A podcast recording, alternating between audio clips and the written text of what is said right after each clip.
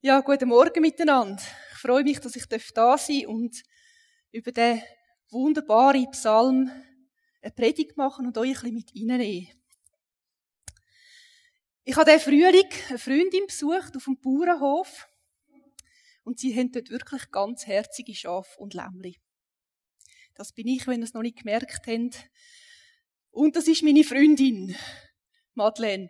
Und man sieht gerade sofort, wer da der Profi ist von euch zwei, uns zwei, weil sie hat mir da das Schöfli, das Lämmli in den Arm gegeben und ich dachte, okay, wie habe ich jetzt das Ding? Weil es hat auch noch so ein bisschen Dreck am Fuß gehabt und so, wie ihr gesehen habt, so ein bisschen, ja, wird mir ja nicht gerade alles verstreut auf den Kleidern. Und sie hat das problemlos gerade so in den Arm genommen und ich dachte, super, so macht man es. Ah ja. Ja, sie haben verschiedenste Schäfli und Lämmli, sie haben grosse Schafe, sie haben ganz kleine Schäfli. Es gibt auch so Mütter mit Babys.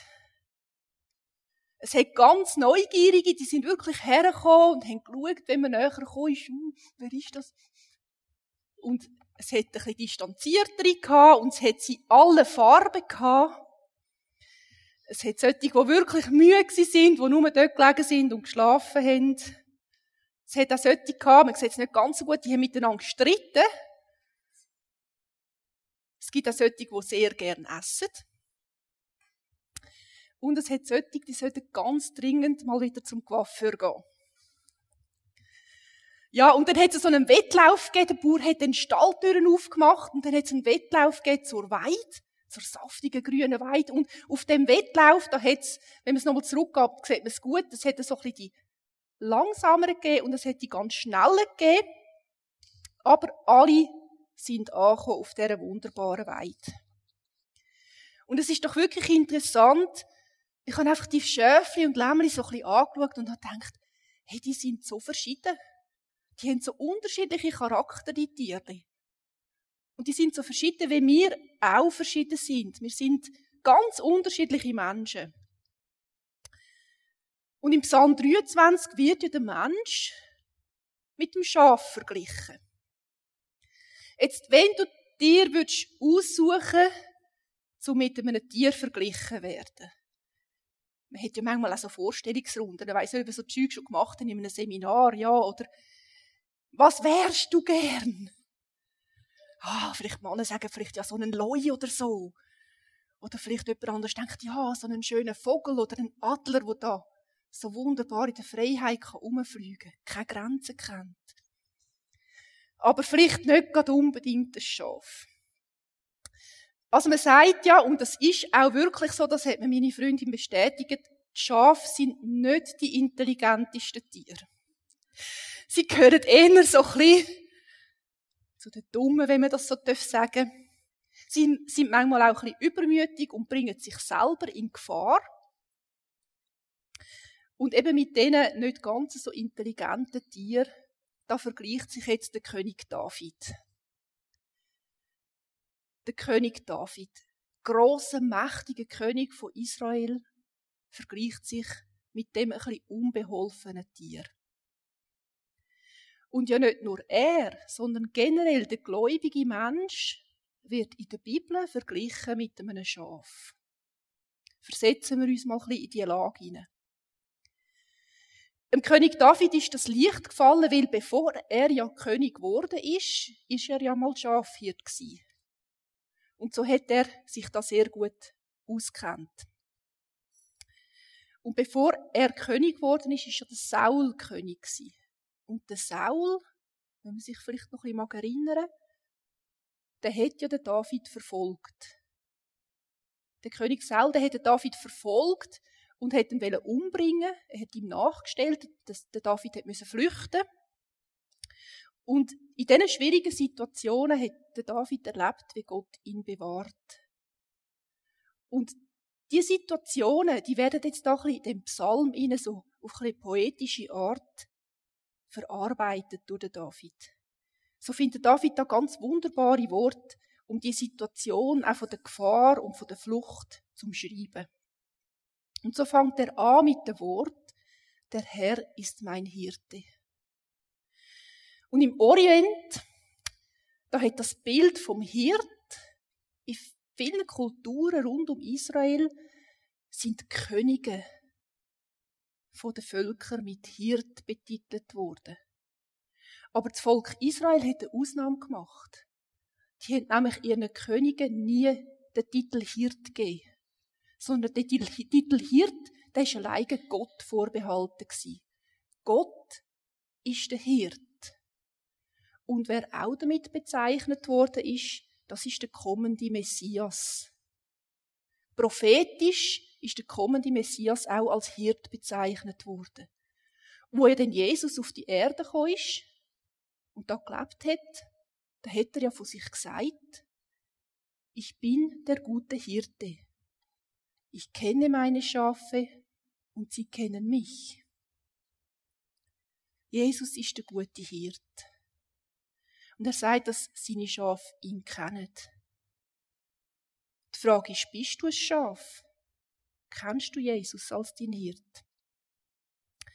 Jesus, wo nachher den Weg gegangen ist, als Kreuz für uns gestorben ist, unsere Scham auf sich genommen hat, unsere Schuld auf sich genommen hat, damit er kann dein und mein Hirt sein. Aber es braucht ein Einverständnis von uns. Wir müssen auch Ja sagen dazu, dass wir seine Schöfli sein wollen.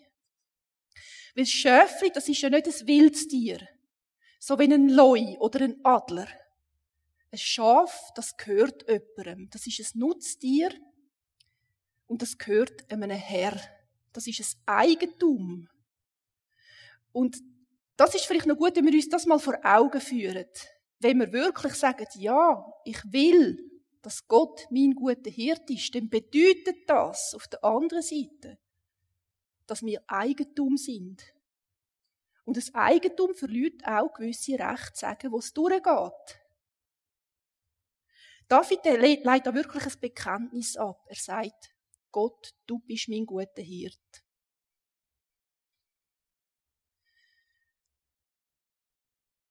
Gott bestimmt über sein Leben.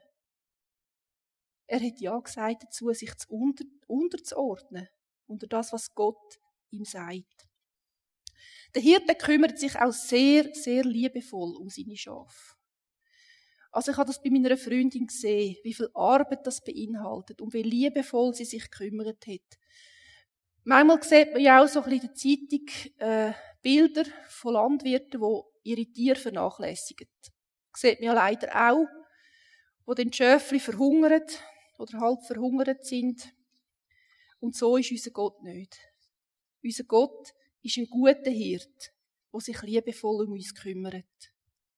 Aber er ist auch der Hirt, wo uns als seine Schöfli leiten will. Und ich werde euch jetzt heute ein bisschen herausfordern. Die einen lassen sich sehr gerne herausfordern, würden das jetzt gerade ausprobieren. Okay, schafft man das an die 200 überhaupt auf dieser Straße? Und andere denken, oh, ich glaube 20 ist gemeint. So sind wir verschieden. Gott, unser Hirt, der leitet uns manchmal auf Lebensweg, wo wir nicht so ganz verstehen. Und ich werde heute ein bisschen im Fokus setzen in dem Psalm 21, wir haben manchmal so ein bisschen Tendenz, Bibeltexte zu lesen. Und dann nehmen wir so die wunderbaren, schönen Highlights raus.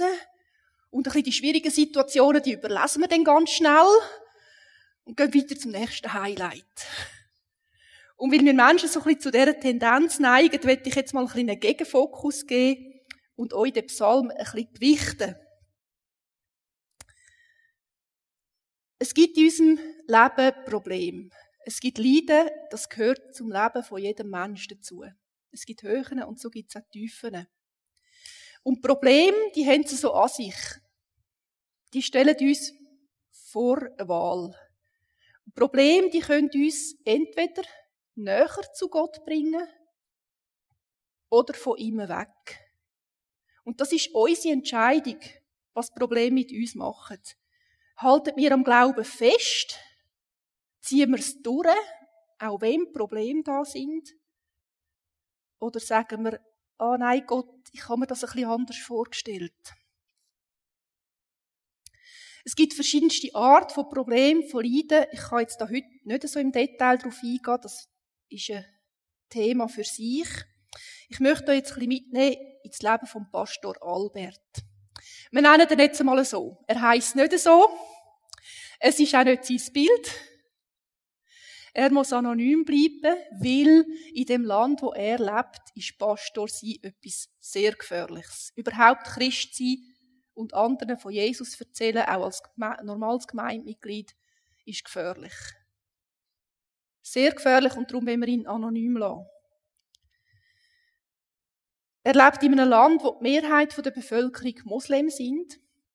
Und ich kann ihn vor kurzem treffen. Ich konnte diesen Sommer eine Reise machen ich bin sehr dankbar, hat die Reise können klappen, ist zustande gekommen, gerade mit der Situation von Corona, wo Reisen in weitere Länder, ein weiter entfernt als Europa, ein bisschen schwieriger wird. Zum Teil sehr schwierig, zum Teil unmöglich. Und so habe ich ihn treffen in Zentralasien. In einem Land, wo Christen wirklich viel leiden wegen ihrem Glauben. Die könnten es so viel einfacher haben, die Menschen dort, wenn sie einfach würden Jesus auf der Seite lassen dann könnten sie ein gutes, einfaches Leben haben, easy. Vielleicht nicht gerade in Reichtum, aber viel weniger Probleme. Das, was ich jetzt euch erzähle, hat jetzt nicht in erster Linie mit Verfolgung zu tun, bei dem Beispiel. Er hat auch Verfolgung erlebt. Aber die Menschen in diesen Ländern, die verfolgt werden, die haben ja auch, wie wir, auch mit anderen Problemen noch zu kämpfen. Der Albert, der ist als Moslem aufgewachsen. Und als er Jesus noch nicht kennt hat, hat er viel Geld gehabt. Er war reich. Er hat einen Job gehabt, der nicht wirklich legal ist. Er war nämlich Drogenhändler. Aber das hat ihm viel Geld eingebracht. Doch dann hat er Jesus kennengelernt und das hat wirklich seinem Leben eine total radikale Wendung gegeben. Er hat natürlich den Drogen, dem Drogenhandel allem den Rücken gekehrt hat wirklich, ist klar mit Jesus vorwärts gegangen und hat dann auch sich entschieden, ähm, eine Bibelausbildung zu machen, eine theologische Ausbildung zu machen. In einem anderen Land. Und ist dann, als er die abgeschlossen hat, ist er wieder ausgesendet worden in sein Land, wo es noch zu dieser Zeit praktisch noch keine christliche Kirche gegeben hat, mit dem Auftrag, eine Gemeinde zu gründen. Er ist also in dem Land, hat ein ganz kleines Anfangsgehalt bekommen als Pastor von der äh, Muttergemeinde aus einem anderen Land, wo ihn ausgesendet hat. Aber nachher ist er in der Situation gewesen, natürlich am Anfang praktisch keine Gemeindemitglieder, oder? Mal bei Null anfangen. Dann haben er, seine Frau und er ein Baby bekommen. Ein kleines, kleines Bübli, kaum ist es auf der Welt. Muttermilch hat es nicht vertreibt. Dann sind sie in den Laden gegangen und haben Babynahrung gekauft. Kind, alles erbrochen. Sind sie wieder in den Laden gegangen, haben gedacht, ja, wir haben jetzt das Billigste genommen, versuchen wir es mal mit dem Zweitbilligsten. Das ein Baby gefüttert, das Baby hat wieder alles erbrochen. Dann haben sie gedacht, ja, was machen wir jetzt? Und dann haben sie herausgefunden, dass das Baby eine Laktoseintoleranz hat und ganz spezielle besonders teure Babynahrung gebraucht. Und die haben es dann gekauft. Das Baby hat es vertreibt. Dem Baby ist wunderbar gegangen. Das Baby ist geteilt. Aber das Geld im Portemonnaie ist immer mehr Eppe geworden. Es eigentlich nicht mehr da war. Und so haben sie über Wochen, er und seine Frau, er hat geschaut, dass vor allem seine Frau noch etwas zu essen hat. Und er hat wochenlang von einer Scheibe Brot, kleinen Scheibe Brot jeden Tag gelebt. Mehr hat er nicht gehabt. Und er war halb am Verhungern. Und dann ist er eines Tages zu Gott gekommen und hat gesagt, Herr, warum? Also so habe ich mir das nicht vorgestellt. Wo ich noch, die ich noch nicht kennt habe, da habe ich alles gehabt, es ist mir gut gegangen, alles super. Und jetzt folge ich dir nach, ich will Pastor sein, ich will mein Leben geben für dich. Und jetzt lässt du mich halb verhungern. Du hast doch versprochen, dass du mich versorgen Was ist los? Und an dem Punkt hat er mich dann gefragt, das hat er dann so erzählt und dann hat er gestoppt und hat gesagt, Gabi, was hättest du gemacht an meiner Stelle? Hättest du Gott den Rücken gekehrt? Dann hättest du gesagt, also Gott, Herr, bis daher und nicht weiter. Jetzt gebe ich mein Pastor sie auf. Oder hättest du gesagt, nein, ich vertraue Gott. Einfach, Gott wird sorgen. Und ich werde die Frage eigentlich an euch weitergeben. Wenn ihr euch in die Situation versetzt, was hättet ihr gemacht? Klar, es ist schwierig. Ich habe ihm dann auch gesagt, ich bin ja nicht in dieser Situation. Wie würde ich handeln, wenn, ist immer schwierig. Aber wir haben dann in der Diskussion gesagt, wir haben Jesus erlebt. Wie Jesus uns den Frieden ins Herz schenkt. Wie Jesus uns erlöst hat. Wie könnten wir Jesus jemals zurückkehren?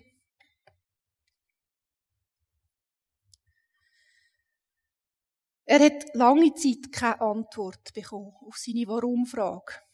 Und manchmal ist es so, wir stehen da, haben unsere Warum-Fragen und bekommen keine Antwort. Warum lässt Gott das zu? Er ist dann wirklich am Ende seiner Kräfte und in dem Moment hat Gott jemanden vorbeigeschickt, der ihn spontan zu einem Mittagessen eingeladen hat. Und dort hat es gekehrt. Er hat dann auch gemerkt, dass er allein mit seinem Pastorengehalt nicht leben können und hat dann durch eine kleine Finanzhilfe können ein Business starten. Und er ist auch jetzt bis heute neben dem Pastor sein, ist er noch Businessman, hat sein kleines Business, wo nicht zu viel Zeit beansprucht, aber doch genug Geld abwirft, damit seine Familie davon leben kann. Und später hat er dann wirklich noch eine Antwort bekommen von Gott. Gott hat zu ihm geredet und hat gesagt, ich schicke dich jetzt an einen Ort, wo die Leute noch ärmer sind. Weil er hätte dort schon kleine Gemeinden können aufbauen mit der Zeit, aber er hätte noch weiter raus soll ins Land gehen, weil jemand anders dann dort hergekommen ist an seinem Platz, zu Leuten, die total arm sind. Und Gott hat ihm gesagt, weisst, ich will, dass du nicht von oben ab predigst zu diesen Leuten. Das sind Leute, die wissen, was es bedeutet, wenn man Hunger hat. Und wenn du kommst und das nicht selber erlebt hast, dann wirst du so ihnen Sachen und Ratschläge geben, wo sie gar nicht damit anfangen könnten. Und so ist es manchmal. Manchmal kommen Antworten auf Warum-Fragen, warum wir etwas durchmachen müssen, viel später. Manchmal viele Jahre später, manchmal gar nicht. Und manchmal führt uns Gott schwierige Wege, damit wir andere besser verstehen können. Gott hat uns als Individuen geschaffen. Gott hat mit jedem von uns einen anderen Weg, einen individuellen Weg. Aber der Punkt ist, wenn du Schöfli sein vom guten Hirt, dann sagt er, was durchgeht. Die Frage ist, willst du ihm folgen? Bist du bereit, ein Nachfolger von Jesus zu sein?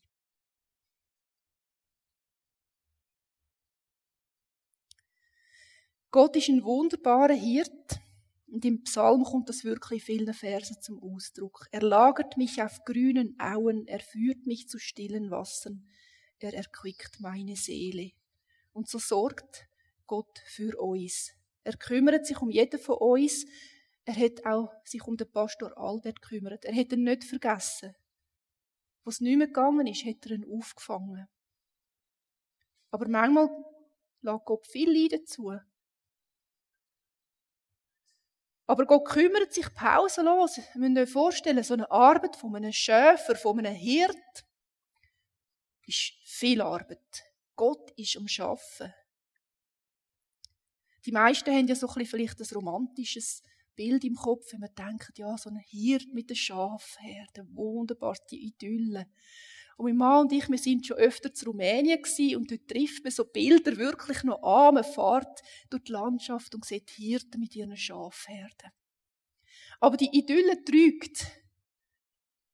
So eine Arbeit von einem Hirt ist hart. Und Gott kümmert sich um uns. Er ruht nicht. Im Psalm 121 lesen wir, dass Gott nie schlaft. Gott ist pausenlos am Werk. Er ist bei uns. Er kümmert sich um uns gerade jetzt. Er gibt uns alles, was wir brauchen.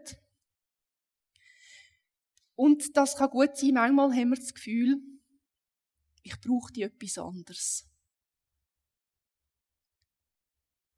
Wir haben so eine Kurzzeitperspektive. Unsere Perspektive ist häufig aufs Jetzt ausgerichtet und ich gehöre auch dazu, ich nehme mich da voll ein, ich möchte auch, dass es mir gut geht. Ich habe auch lieber die schönen, saftigen Weiden als die tiefen Täler. Aber Gott hat eine Langzeitperspektive. Eine Langzeitperspektive, die bis in die Ewigkeit rausgeht.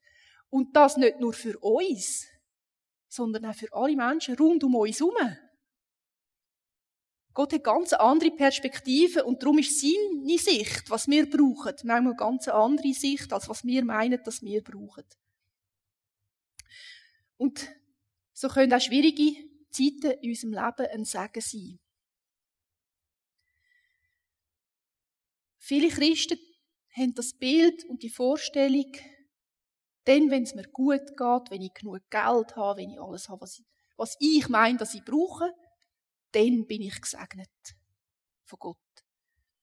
Und das ist eine Seite vom Segen von Gott. Ganz sicher. Aber es gibt auch andere Seiten vom Segen von Gott. Und das sind Schwierigkeiten und Probleme. Dort kann genauso ein Segen von Gott drinnen liegen. In dem, dass wir in der Tiefe inne, wo es uns schlecht geht, zu Gott rufen und seine Nähe auf ganz neue Art erfahren. Im Vers 4 lassen wir das. Auch wenn ich wandere im Tal des Todesschattens, fürchte ich kein Unglück, kein Unheil, denn du bist bei mir. Und der Vers, der gibt das Bild wieder von den schwierigen Zeiten. Bis hin zu den Todesängsten. Und gerade in dieser Situation sind wir nicht alleine. Weil Gott ist bei uns. Denn du bist bei mir.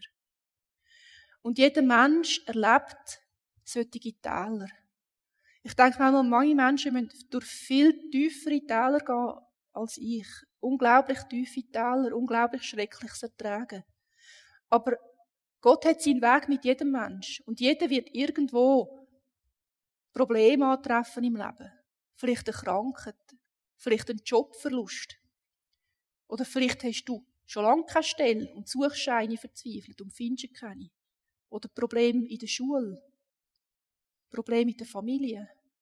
Vielleicht eine Scheidung, die man verarbeiten muss. Oder es ist jemand gestorben, wo dir nachsteht. Oder etwas ganz anderes, was dich bedrückt. Vielleicht sind wir gerade nicht in so einer Situation, dann ist es auch wunderbar. Aber tun wir uns vorbereiten, für wenn es mal so wäre. Dass wir eine Festigkeit haben im Glauben, wenn dann mal die, die schwierige Situation kommt, dass wir jetzt schon uns entscheiden. Wir wollen Jesus nachfolgen. Gerade in den schwierigen Situationen ist Gott bei dir. Und das sagt der David voll Vertrauen zu Gott. Du bist bei mir. Und das ist etwas Besonderes in dem Psalm inne. Da gibt es nämlich einen Wechsel in der Anrede. Der Psalm fängt an, der Herr ist mein Hirte, mir wird nichts mangeln. Er lagert mich auf grünen Auen. Er führt mich zu stillen Wassern. Er erquickt meine Seele. Und dann kommt Wendi im Vers 4. Dort lesen wir dann auf das Mal. Auch wenn ich wandere im Tal des Todesschattens, fürchte ich kein Unheil. Denn du bist bei mir. Dein Stecken und Stab tröste mich. Merkt ihr, dass da ein Wechsel passiert? Die grünen Auen das ist das Bild von David, wenn alles rund läuft. Die schönen Zeiten in unserem Leben. Wenn wir uns einfach freuen können, dass es uns gut geht. Und nachher kommt das Tal vom Todesschatten. Die schwierigen Zeiten in unserem Leben. Und dort macht der David den Wechsel. Weil er das selber erlebt hat, dass er gemerkt hat, dort, wo er verfolgt worden ist, wo er auf der Flucht war, dort, wo er wirklich Todesfurcht hatte, Dort hat er eine Nähe zu Gott erlebt, die er vorher nicht hatte. Eine Tiefe zu Gott, eine Innigkeit und Unmittelbarkeit, die vorher nicht da war. Und so wird die Gegenwart von Gott von vielen Menschen im dunklen Tal intensiver erlebt, näher erlebt. Manchmal nicht immer gefühlsmässig, manchmal auch erst im Rückblick. Aber es ist so gut zu wissen, dass wir, wenn wir Jesus nachfolgen, im dunklen Tal nicht alleine sind. Weil Probleme gehören bei jedem Menschen dazu. Aber was machen die ohne Gott? Die sind alleine.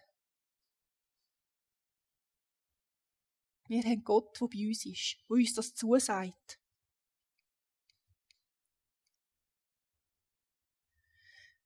Ich will, dass wir den Blick noch einen Moment von uns wegwenden und nehmen euch noch mal ein bisschen mit in die Welt der verfolgten Christen. Wenn wir so einen Blick rauswerfen in die Welt und sehen, dass in vielen Ländern Christen verfolgt werden, Schwieriges durchmachen, weil sie Jesus nachfolgen. Wir haben manchmal das Gefühl, wenn ich Jesus nachfolge, hören Probleme auf. Oder werden kleiner. Und sie wissen, wenn Jesus nachfolgen, dann fängt Problem erst richtig an. In vielen Ländern sind Christen im Gefängnis nur, weil sie an Jesus glauben. Weil sie ihm treu sind, weil sie ihm nachgefolgt sind, weil sie Gemeinde gebaut haben. Und ein Christ, der wegen seinem Glauben im Gefängnis war, der hat zeitweise kein Wort mehr gefunden zum Betten. Weil das ist auch eine Erfahrung im dunklen Tal. Man findet kein Wort mehr zum Betten. Der Mann, der ist in Einzelhaft gekommen, in einer Gefängniszelle, und es ist ihm sogar die Bibel weggenommen worden. Also er hat nichts gehabt, nur sich, die kleine Zelle. Und jetzt, er hat kein Wort gefunden zum Betten. Er hat sich in dem Moment auch von Gott verlassen gefühlt. Seinem Gefühl nach. Gott hat ihn nicht verlassen, aber er hat sich so gefühlt. Und dann sind ihm die Bibelverse in den Sinn gekommen, all die Bibeltexte, die er auswendig gekannt hat. Und er hat angefangen, die laut aufzusagen. Es ist gut, wenn wir ein bisschen etwas aus der Bibel auswendig können, zum Beispiel der Psalm 23. Der hat ihm nämlich geholfen.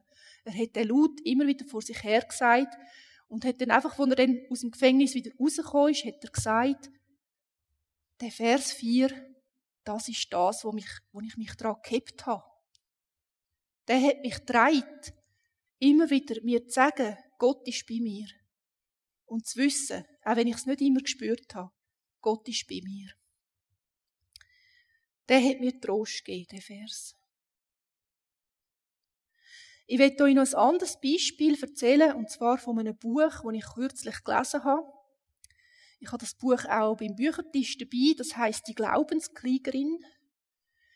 Es ist geschrieben von Esther Ahmad. Und sie erzählt da drinnen ihre Geschichte. Sie ist eine überzeugte Islamistin. Sie ist als Muslimin aufgewachsen, hat natürlich auch nicht Esther geheissen ursprünglich, sondern ihr Name war Zakira. Und sie ist in Pakistan in einer sehr radikalen islamischen Familie aufgewachsen. Und voll Überzeugung hat sie für Allah kämpfen. Sie hat ihr Leben geben für Allah. In den Krieg ziehen, Menschen umbringen, auch bereit sein, selber umgebracht zu werden. Und dann, ich kann das nicht ausführlich erzählen, kommt es zu einer Wende in ihrem Leben. Zu einer wunderbaren Wende und sie lernt Jesus kennen. Ihr könnt das im Buch nachlesen, ist so spannend. Sie findet zu Jesus, sie halten das vor ihrer Familie geheim, aus guten Gründen. Aber nach einer Zeit wird ihr geheime Glaube eben entdeckt von einem Onkel, und sie hat große Angst vor der Reaktion von ihrer ganzen Familie, wo sehr radikale Muslime sind. Und sie geht davon aus, dass sie jetzt umgebracht wird von ihrer Familie, weil sie den Islam verraten hat. Und kurz nachdem, dass ihr neuer Glaube entdeckt worden ist, da ist sie in ihrem Zimmer, hat einen Moment, wo sie allein ist und sie fängt an zu beten. Und sie betet auch die Worte vom Psalm 23. Und sie merkt, sobald sie die Worte betet hat, sagt sie, in dem Moment habe ich gewusst, ich bin nicht alleine. Ich bin nicht allein in dieser Situation. Sie war wirklich in Todesgefahr, aber sie hat gemerkt, Gott ist bei mir. Was auch immer passiert, Gott steht mir bei. Es hat dann wirklich eine wunderbare Wendung genommen. Ihren ist eine Flucht gelungen. Wunderbar. Gott hat wirklich Wunder gemacht. Gott ist bei uns, gerade in den schwierigen Zeiten. Vielleicht sind wir jetzt nicht gerade in einer akuten Todesgefahr. Das kann sein. Möglich. Vielleicht haben wir mit anderen Problemen zu kämpfen. Und dann ist wichtig zu wissen, Gott ist bei mir. Jetzt in dem Moment. Etwas Besonderes an dem Psalm ist auch noch, dass es von Wandern dreht ist. Wenn wir da lesen, dann heißt es, auch wenn ich wandere im Tal des Todesschattens. Vielleicht sind ihr auch mal wandern in der letzten Zeit mit der wunderbaren Natur. Haben es genossen, haben entspannt, Natur bewundert, sind ruhig wandern. Aber da sind wir nicht auf einer Wanderung bei uns einfach in der Natur, sondern wir sind da im Tal vom Todesschatten. Das ist nicht eine idyllische Situation. Und gerade in dem Moment wird das Wort gebraucht, wo so eine unglaubliche Ruhe ausstrahlt. Wenn man denkt, wir sind im Tal vom Todesschatten, stellt euch das bildlich vor, was würde man machen? Vielleicht die einen würden sagen, starr vor Schreck. Kann man sich gar nicht bewegen? Oder wenn man es dann kann, dann würde man doch so schnell wie möglich die Flucht ergreifen und davor rennen. Aber als Schaf vom guten Hirt müssen wir keine Angst haben vor dem Tod. Wir müssen nicht starr vor Schreck sein und wir müssen auch nicht davor rennen. Wir können das Tal durchwandern, in der Gewissheit, dass am Ende vom dunklen Tal das Licht sein wird, das Licht der Ewigkeit. Der Ort, wo es kein Leiden mehr wird geben. In der Ewigkeit wartet ein wunderbarer Ort auf uns. Kein Schmerz mehr, kein Geschrei mehr, kein Leiden mehr. Das wartet auf uns. Und eine Ewigkeit lang wartet das auf uns. Für die Zeit, wo wir noch auf dieser Erde sind, gilt es, dass Gott bei uns ist, im dunklen Tal dass sein Hirtenstab uns leitet, uns schützt und uns tröstet. Im Vers 5 lesen wir dann noch, du bereitest vor mir einen Tisch angesichts meiner Feinde. Jetzt müsst ihr euch vorstellen, der David, verfolgt vom Saul, hat sich versteckt.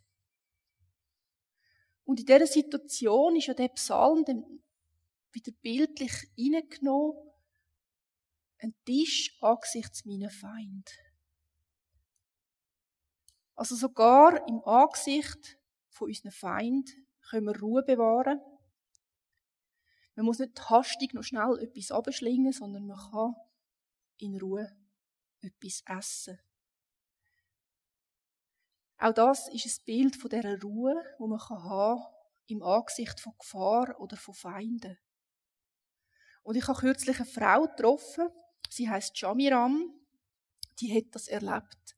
Sie ist wirklich Angesicht zu Angesicht vor ihren Feinden gewesen und hat erlebt, wie Gott ihr die Ruhe geschenkt hat.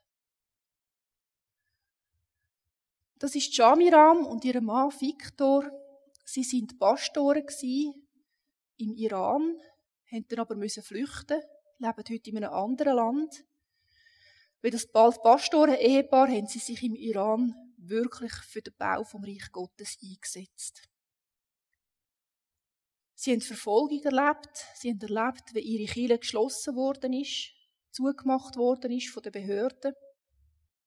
Sie sind verhaftet worden und sie sind auch beide verhört worden. Einzel getrennt voneinander. Und Shamiram hat erzählt, wie sie stundenlang verhört worden ist. Stundenlang. Immer wieder die gleichen Fragen. Und sie versuchen dann auch Namen von anderen Christen aus einem rauszulocken. Dass man andere verratet. Und da wird Druck gemacht. Sie ist wirklich Angesicht zu zu ihren Feinden gestanden und nach dem zweiten Verhör ist sie völlig verzweifelt gewesen. Sie ist am Ende von ihren Kräften und sie gesagt, Gott, ich überstehe nicht nochmal ein Verhör. Und dann hat Gott zu ihr geredet. Sie hat deutlich Gottes Stimme vernommen und Gott hat ihr gesagt, Shamiram, die Verhör, die sind deine Chancen. Die sind deine Chancen, um diesen Leuten, die dich verhören, von Jesus zu erzählen. Ich will, dass die Leute von Jesus hören. Ich will, dass die Leute von mir erfahren. Erzähl einfach über deinen Glauben.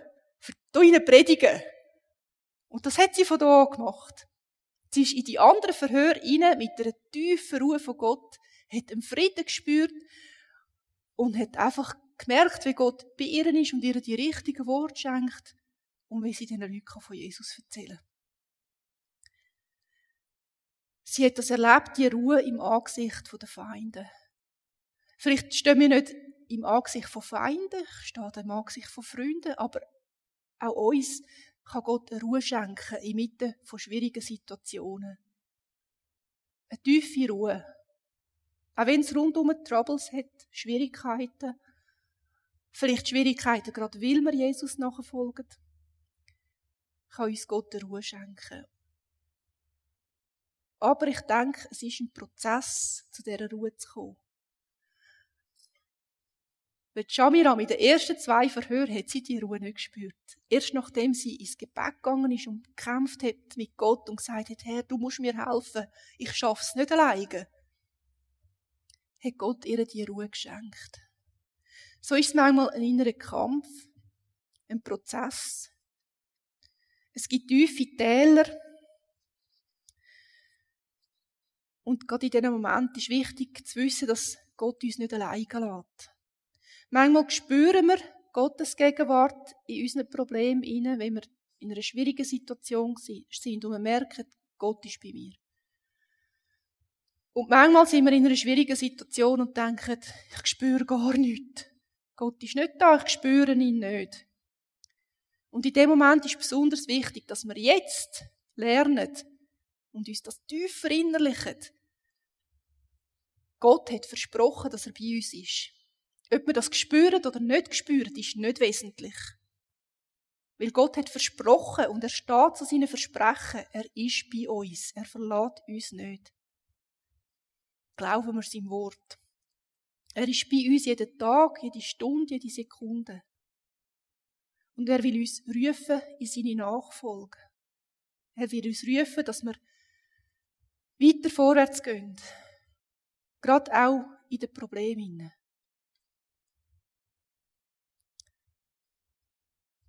Ja, tun wir doch beten. Jesus, ich danke dir für deine Gegenwart. Danke dir, dass du der Gott bist, der versprochen hat, du wirst uns nie verlassen. Du bist bei uns und hilfst uns, hilfst du mir, das zu lernen. Zu vertrauen in dein Wort. Nicht in unsere Gefühle vertrauen, sondern deinem Wort vertrauen, wo sagt, dass du uns nie wirst verlassen. Lass uns da drinnen wachsen. Im Vertrauen auf dich. Lass uns wachsen in der Nachfolge. Hilft uns, dass wir nicht den bequemen Weg gehen, sondern den Weg mit dir gehen Dass wir bereit sind, Ja zu sagen zum Weg, den du für uns hast. Auch wenn das bedeutet, dass wir vielleicht Bequemlichkeit ein bisschen hinter uns lassen. Hilft uns zu überwinden, wirklich überwinden zu werden. Danke dir, preise dich Herr, preise deinen Namen. Danke, dass du wunderbar wirkst im Leben von jedem von uns, dass du mit jedem unterwegs bist. Du bist so individuell unterwegs mit uns, Herr. Was ich erlebt habe, gilt nicht für andere. Was andere erleben, gilt nicht für mich. Du hast mit jedem deinen Weg, deinen Plan. Und hilft uns einfach Ja zu sagen. Ja zu sagen zu dem, was du mit jedem von uns vorhast und was so wie du willst, dass wir ein Licht sind, Herr, für unser Umfeld.